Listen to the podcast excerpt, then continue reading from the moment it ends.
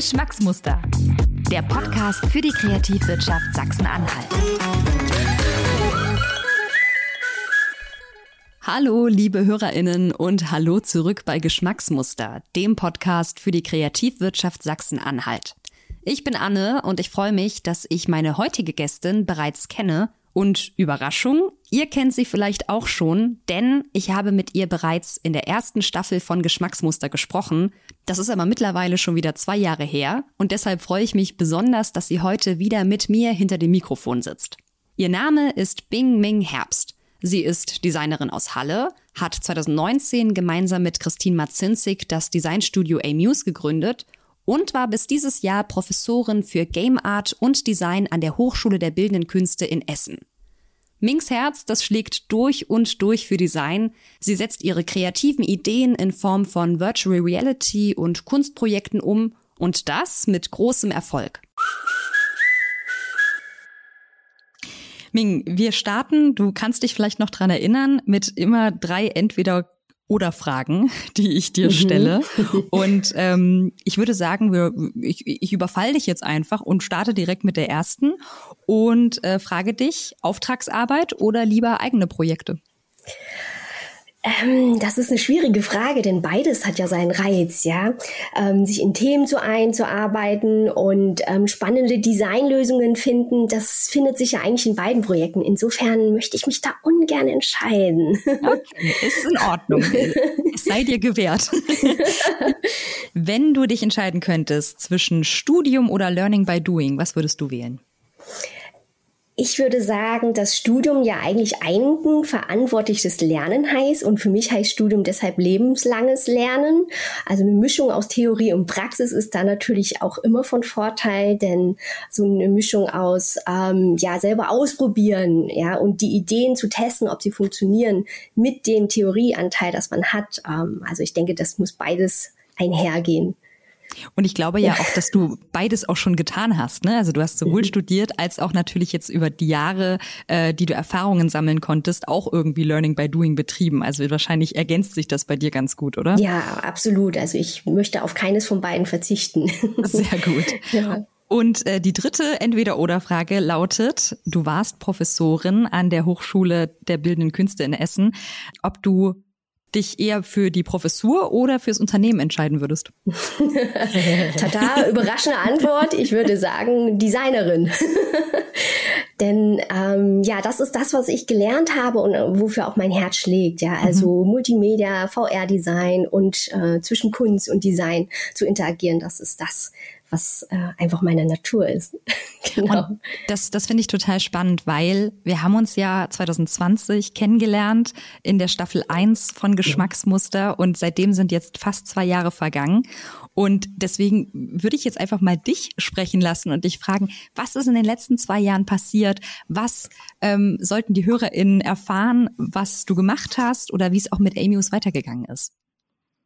Unterwegs haben wir sehr viele tolle Menschen mit unserem Projekt Songs of Cultures kennengelernt. Ja, also sowohl Illustratorinnen, Animatorinnen, aber auch Musiker. Und ähm, wir haben unsere erste App veröffentlicht, unser erstes physisches Produkt mit dem ähm, Horami Verlag wirklich ähm, unter die Leute gebracht. Wir haben ähm, mit äh, Pädagoginnen gesprochen. Also insofern ist unser Herzensprojekt wirklich da ähm, durch die Decke geschossen. Mhm. Unter anderem haben wir auch ähm, einige Awards äh, zu verkünden, ja, nämlich ja, äh, einmal der Leopold Design Award, Dankeschön.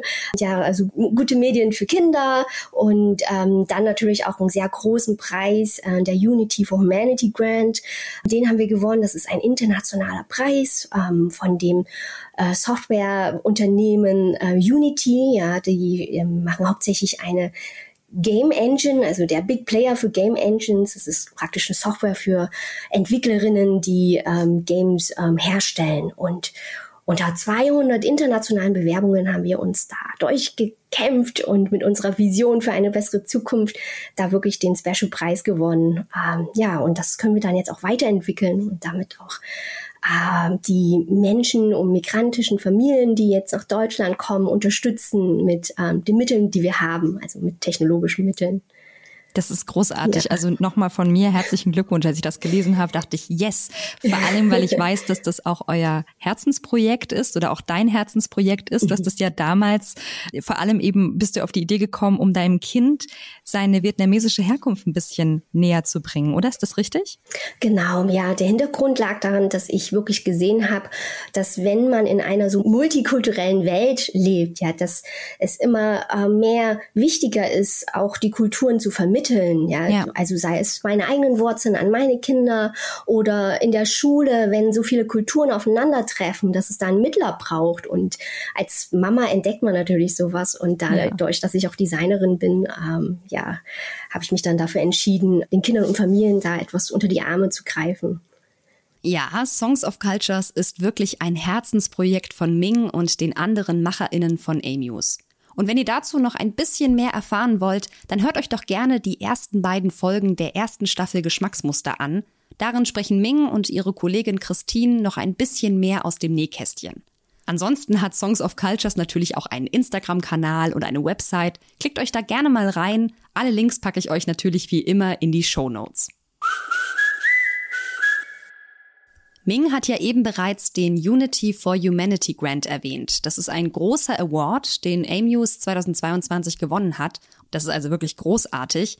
Und in diesem Zusammenhang habe ich Ming gefragt, was ihr diese Auszeichnung einerseits ganz persönlich, aber eben auch für AMUS bedeutet hat. Natürlich ist das für uns immer so ein Schulterklopfen. Ja, ist das das, was wir richtig äh, uns vorgestellt haben? Kommt das auch an? Versteht man das? Ja, man denkt sich ja etwas da in seinen stillen Kämmerlein aus als Idee und dann sucht man sich seine Kompagnons und ähm, verwirklicht diese Ideen. Ja, mit äh, unterwegs haben wir bestimmt mit 30 oder 40 äh, KooperationspartnerInnen und und Menschen ähm, koordinieren müssen. Ja, und am Ende dann so einen großen Preis, der dann auch von dem Oscar-Gewinner Common dann auch noch gepusht wird. Ja, da ist sozusagen ähm, da die Kooperationspartnerschaft mit dem ähm, gewesen, äh, dieser Award. Und es ist natürlich für uns unglaublich äh, viel wert und ähm, motiviert auch weiterzumachen, ja, dass mhm. wir auch sagen, jetzt gibt's eine Extension für die ukrainischen Familien und äh, eine syrische Version und ähm, wir bekommen natürlich auch ähm, Unterstützung, ja nicht nur Mentoren, technische Unterstützung, sondern auch wir haben ähm, Preisgeld gewonnen, womit wir jetzt auch ähm, die Kreativen bezahlen können und ja. ähm, da weiter entwickeln können. Und das ist wirklich toll. Ja ich finde, das muss man halt einfach auch erwähnen, dass ihr ja wirklich schon viele tolle Erfolge gefeiert habt. Das, ihr wart ja auch unter anderem eben nominiert für den Bestform Award 2019. Ihr wart Preisträger der Kultur- und Kreativpiloten 2019. Mhm. Ähm, das, wenn, wenn du jetzt mal auf die, auf die letzten, es sind jetzt drei Jahre Amuse, ganz mhm. offiziell, sag ich mal, oder? Ja. 2019 habt ihr euch äh, mhm. offiziell gegründet. Auf was blickst du besonders gern zurück? Ich glaube, das sind dann die Menschen, auf die man dann ja? letztendlich zurückblickt. Ja, die Erinnerungen, wie man dann manchmal vielleicht auch bis nachts ge, ge, ge game jammed hat, ja, und äh, Anwendungen entwickelt hat. Und für uns ist das kreative Machen eine Droge tatsächlich, ja. Also man bekommt so ein tolles Feedback, nicht nur visuelles Feedback, was man kreiert hat, sondern auch ähm, Reaktionen von den Usern und von den ähm, Spielenden, von den Familien und ähm, das ist, das sind so die Highlight-Momente, wo man sagt, okay, wenn Menschen auf einen zukommen und sagen, oh, das hat wirklich Spaß gemacht und das hat mir wirklich geholfen und das sind so Dinge, die dann die Dankbarkeit des Jobs dann widerspiegeln und dann auch Spaß machen. Ich finde das ja. auch irgendwie schön, dass das, ähm, dass ich auch bei euch das Gefühl habe, dass es jetzt eben nicht nur um um die technische Umsetzung geht, sondern irgendwie auch um so einen so einen persönlichen sozialen Mehrwert irgendwie, ne? Und dass sie das Absolut, so zusammenbringt. Ja. ja, unser Claim, unsere Vision ist ja Design for Happiness und das ist das, was wir atmen. Ja, alles, was wir machen, soll wirklich der Gesellschaft dienen, soll einen guten Zweck haben, vor allem Menschen verbinden. Ich bin ja jetzt aufgewachsen immer zwischen zwei Kulturenkreisen, ja, sei es vietnamesisch-deutsch oder sei mhm. es mit Anfang 30 Professorin zu werden, sei es als Frau in Tech-Unternehmen sei es junge Gründerinnen, ja, also es gibt ganz viele Sachen ähm, und, und Themen, wo ich zwischen den Dingen stehe. Und ähm, Amuse verbindet äh, mit Technologie die Menschen miteinander. Mhm. Und das versuchen wir durchzuziehen als äh, Prämisse. Da hat Ming etwas wirklich Wichtiges angesprochen. Und zwar als Frau ins unternehmerische Business starten. Fakt ist nämlich, der Frauenanteil unter deutschen Gründerinnen ist nach wie vor sehr gering. Die Startup-Plattform Startbase hat zum Beispiel 2021 den 11. Female Founders Report veröffentlicht und da steht es schwarz auf weiß. Von 100 Gründenden in 2020 waren nur 18 weiblich. Und unter den Start-up-Gründenden, da sieht es noch krasser aus, denn da sind es gerade mal etwa zwölf. Weibliche Gründerinnen sehen sich außerdem häufig mit Vorurteilen konfrontiert und werden oft weniger ernst genommen. Und diese Erfahrungen, die hat auch Ming als Unternehmerin gemacht. Ich, ich muss sagen, es ist auch nicht immer leicht, denn als Frau wird man natürlich auch unterschätzt, vor allen Dingen, wenn man auch jung aussieht, das sage ich immer oft, ja, und dann ist man irgendwo und dann ist man die einzige Frau und so weiter. Und da muss man sich auch erstmal behaupten. Und äh, man kann das aber auch zu seinem Vorteil natürlich nutzen, ja, weil man dann auffällt, weil man dann so gar nicht eigentlich in dieses Klischee hineingehört und dadurch bleibt man auch mehr in Erinnerung und ähm, ich würde sagen, es fällt dann auch leichter, Kontakte zu knüpfen, weil die Leute einfach offener dann auch sind, wenn sie dann verstanden haben oder wenn man sich dann bewiesen hat, dass man ähm, auch Dinge realisieren kann und was drauf hat. genau, da würde ich auch allen Mädchen und Frauen da draußen Mut machen, ja, sich einfach hinauszustürzen und ähm, das auszuprobieren. Und hast du da vielleicht auch noch praktische Tipps für UnternehmerInnen oder GründerInnen, die vielleicht nicht weiß und männlich sind? ich denke, man sollte sich allgemein sein Nischenthema suchen. Ja, mhm. und, und wenn man schon anders ist, dann kann man das auch feiern und ähm, das auch wirklich ähm, stolz, mit Stolz sagen und dazu stehen. Ja, weil mhm. das, äh, also bei mir war das auch ein langer Prozess, ähm, um überhaupt damit selber klarzukommen. Ähm, Habe ich mir das alles verdient? Ähm, ja, ist das der Erfolg, den ich wirklich mit meinen Leistungen erbracht habe? Ähm, aber also wenn ich zurückblicke auf irgendwie mehr als 20 Awards, eine Professur, eine Firma, äh, ein Kind ähm, und so weiter mit Familie, dass das alles unter einen Hut gebracht wurde, ja, dass man auch stolz darüber sprechen kann und sich auch wirklich zeigen darf auch, ja. Und viele haben ja diesen Imposter-Syndrom, also ja. ja, das Gefühl, ähm, dass man sich das vielleicht alles irgendwie durch Mauschelei äh, erarbeitet hat und nicht durch Können und Kompetenz. Ähm, und das gilt es zu überwinden bei vielen Frauen. Das ähm, ja, so nach dem Motto, ich, ich, ich, bin ja gar keine XR-Expertin, so, oder? Ja, genau. Ich habe ja noch so viel zu lernen. Mhm. Und eigentlich, je mehr man über etwas weiß und erfährt, desto mehr erfährt man eigentlich, dass man nichts weiß. Und das ist so ein dauerhafter Zustand. Und irgendwann muss man aber trotzdem sagen, okay, ich bin auf einem Stand. Es gibt noch viel zu lernen, es gibt noch Potenzial nach oben, aber ich kann mich als Expertin bezeichnen. Auch wenn man sich anfangs mulmig damit fühlt. Ja, ja. ja aber man wächst in die Rollen hinein. Also das war bei mir auch mit der Professur oder äh, Mama sein, ja. Es gibt mhm. so viele Rollen, die, in die man hineinwächst, weil man dazu steht. Bevor wir gleich weitermachen, ein kurzer Hinweis von mir. Deine kreative Idee wird gesucht für die sechste Ausgabe des Bestform Mehrwert Award für kreative Ideen. Mit Bestform fördern wir Kreative, VisionärInnen, VordenkerInnen und wirtschaftliche Partnerschaften aus Sachsen-Anhalt. Deine Bewerbung für den Wettbewerb kannst du bis zum 3. März 2023 einreichen. Alle Infos findest du unter bestform-sachsen-anhalt.de. Bestform ist der Mehrwert Award für kreative Ideen aus Sachsen-Anhalt. Und genau diese verschiedenen Rollen, von denen Ming spricht, also sie als Designerin, als Mutter, als Professorin und Engagierte in verschiedenen Kreativprojekten, die beeinflussen sie natürlich als Unternehmerin, sei es jetzt positiv oder negativ. In erster Linie sieht Ming diese Vielfältigkeit aber als Chance oder auch Bereicherung ich singe oft das Lied Alles, was ich mache, ist Kunst mhm. oder höre das oft.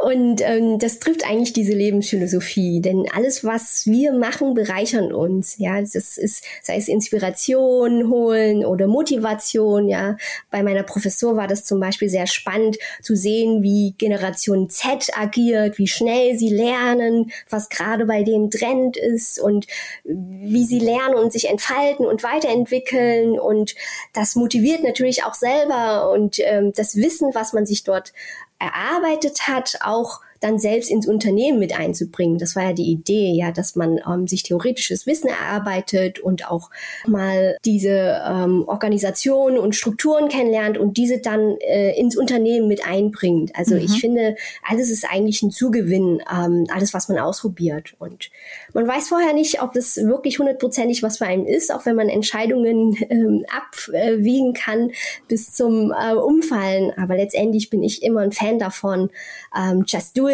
also machen, lernen ähm, und hinfallen vielleicht auch und weitermachen. Ja. Wir haben im, im, im, in den letzten Folgen, die wir aufgenommen haben, also mit, mit dir und Christine, da haben wir ja immer eher so über Kunst und Art und Design gesprochen, aber ein, ähm, ein Teil deiner Professur war ja auch der Teil Gaming.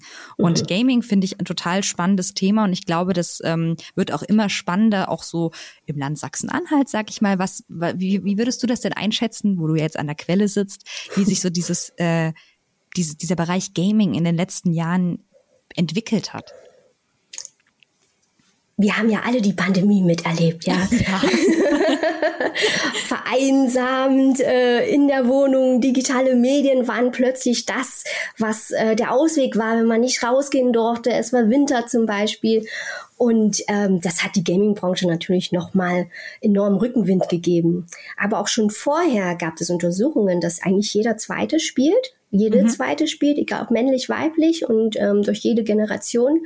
Das heißt, Gaming wird immer interessanter und wichtiger. Und tatsächlich für mich ist Gaming durch die Immersion auch das Leitmedium des 21. Jahrhunderts, also über Bücher und Filme hinaus. Denn ähm, was Gaming oder Games haben, ist, dass du wirklich machen und ausprobieren kannst. Also du konsumierst nicht passiv, sondern du bist in den Welten der SpielerentwicklerInnen drin. Und ähm, es sind ja nicht nur Unterhaltungsmedien, sondern es gibt zum Beispiel auch ähm, Games, die die Gesellschaft wirklich vorantreiben, die ähm, dich dazu motivieren, gesünder zu leben, dich mehr zu bewegen.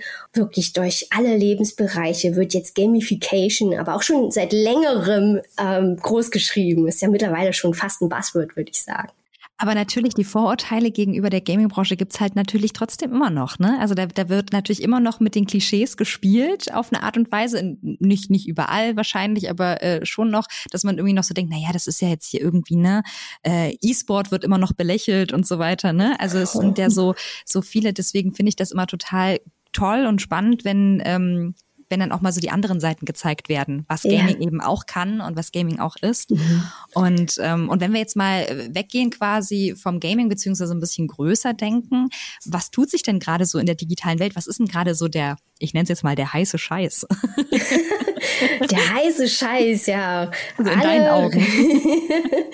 ähm, Dazu muss ich nochmal ergänzen, ja, also wegen Gaming, dass es belächelt wird, ja, mhm. aber viele wissen gar nicht, dass die Gaming-Industrie eigentlich größer ist als die Filmindustrie mit der Musikindustrie zusammen, ja, also wow. mittlerweile wird das schon so unterschätzt und ja. Ähm, ja, also da ist ein riesiger Markt, worauf sich jetzt auch viele Firmen stürzen und wo wir schon bei Digitalisierung sind, da muss ich natürlich jetzt das Buzzword Nummer eins gerade nennen, nämlich Metaverse, was natürlich alle in aller Munde ist, ja, was ist denn das Metaverse und warum hat sich Facebook in Meta umbenannt und so weiter. Ja, das ist gerade so ein Riesenthema. Kannst du es nochmal für die Leute trotzdem erklären, was Metaverse bedeutet? Ja, also Meta steht ja eigentlich etwas für äh, etwas Zukunftsweisendes, ja. Mhm. Und Verse ist, steht so für Universum. Und mhm. beides ist ähm, so ein Zusammenschluss aus, wie wird wie die Zukunft, also das Universum aussehen. Und da spielt man oft auf ähm, unser Web.3 ähm, ja, äh, an. Also Web.3 ist sozusagen die dritte Iteration des, des äh, World Wide Webs. Ja, mhm. also momentan benutzen wir das Internet ja oft über 2D-Interfaces, also über einen Monitor, einen Screen, ja, und ähm, das ist noch alles sehr, ähm, also nicht menschenzentriert, ja. Mhm. Human-centered Design ähm, ist noch nicht so verortet, wie es sein sollte. Und das Webpunkt 3 bittet uns eigentlich eine ähm, äh, Räume, die wir zum Beispiel mittels Virtual Reality Brillen ähm, besuchen können. Und ähm, dort findet jetzt schon ganz viel statt. Ja, also es äh, finden Sportkurse statt, Gottesdienste, ähm, ja, Menschen heiraten in Virtual Reality. Also das mhm. ist jetzt alles schon da. Und das ist auch ein Teil von, von Web 3. Ja, und ähm, es geht auch darum, Räume zu schaffen, die wir konsistent besuchen können, ja, die ähm, so bleiben, wie wir sie verlassen haben, oder um, dass wir in virtuellen Räumen auch ähm, Besitztümer haben können, ja, und die mit auf anderen Plattformen mitnehmen können, wie Virtual Fashion oder ähm, ja, ein Bild, was ich als NFT gekauft habe, ja. Mhm. Und ähm, das ist ja gerade so ein großes Thema. Also wer sich dafür interessiert, dem würde ich gerne auch den Talk von Amy Webb empfehlen auf der South by Southwest. Mhm. Ja, da geht's um Future Trends, Future Tech Trends und da gibt es auch einen 700-seitigen Report ähm, zu allen möglichen Tech-Themen, also künstliche Intelligenz, Metaverse, Digitalisierung, aber auch Biotech und so weiter. Also spannendes Thema. Natürlich packe ich euch den Link zu dem Talk in die Show Notes. Und was ich mich in diesem Zusammenhang gefragt habe, ist, wie wir und Ming all diese technologischen Fortschritte vielleicht auch kritisch betrachten können. Denn erst einmal ist das, was wir eben gehört haben, total überwältigend.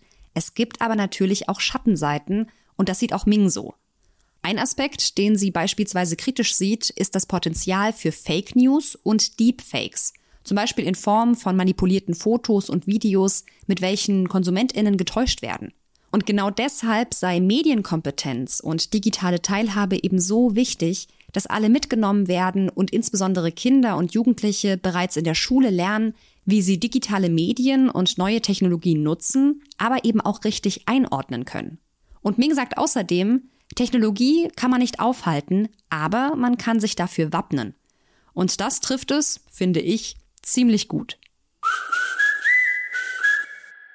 Und was denkst du, welche Rolle spielt auch gerade bei diesem digitalen Wandel und bei diesem auch alle mitnehmen oder irgendwie auch Digitalisierung von verschiedenen Seiten, von verschiedenen Perspektiven begreifen? Welche Rolle spielen da kreative Köpfe mit? Also die Kreativen im Land, sag ich mal.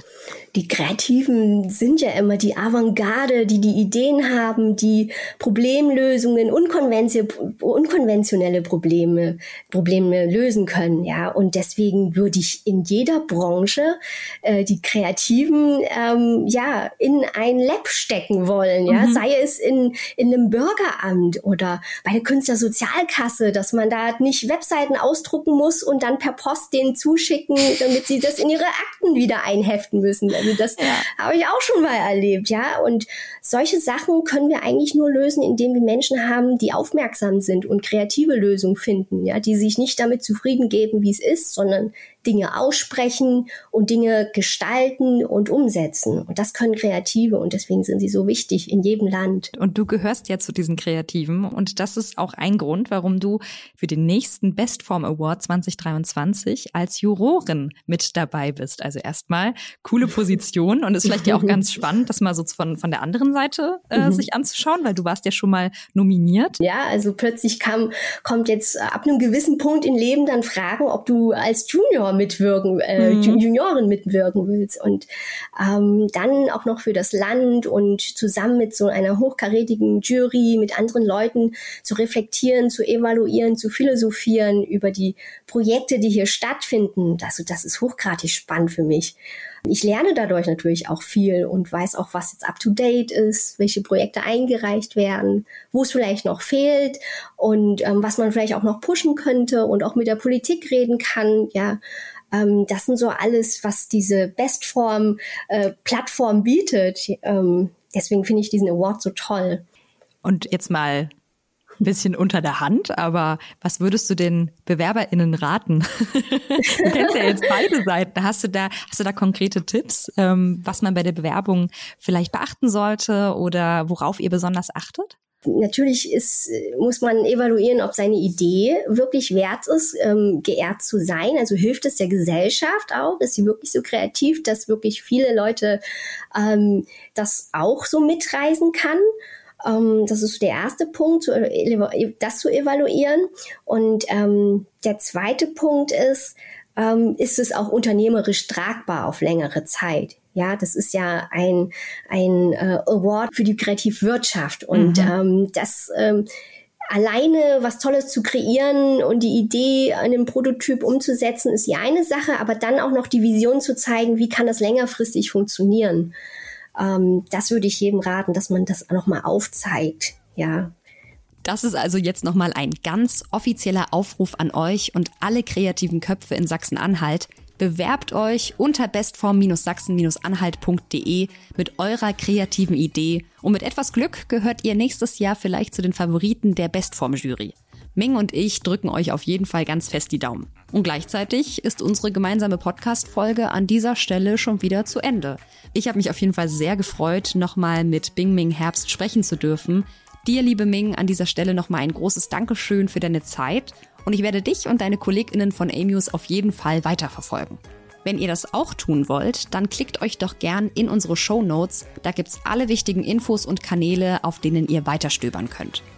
Bald geht's hier dann mit der nächsten Folge weiter und ich freue mich, wenn ihr dann auch wieder am Start seid. Und bis dahin wünsche ich euch einen lauschigen November und sage, bleibt kreativ und macht's gut.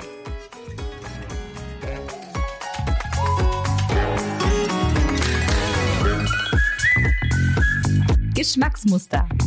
Der Podcast für die Kreativwirtschaft Sachsen-Anhalt. Besucht uns im Netz unter kreativ-sachsen-anhalt.de.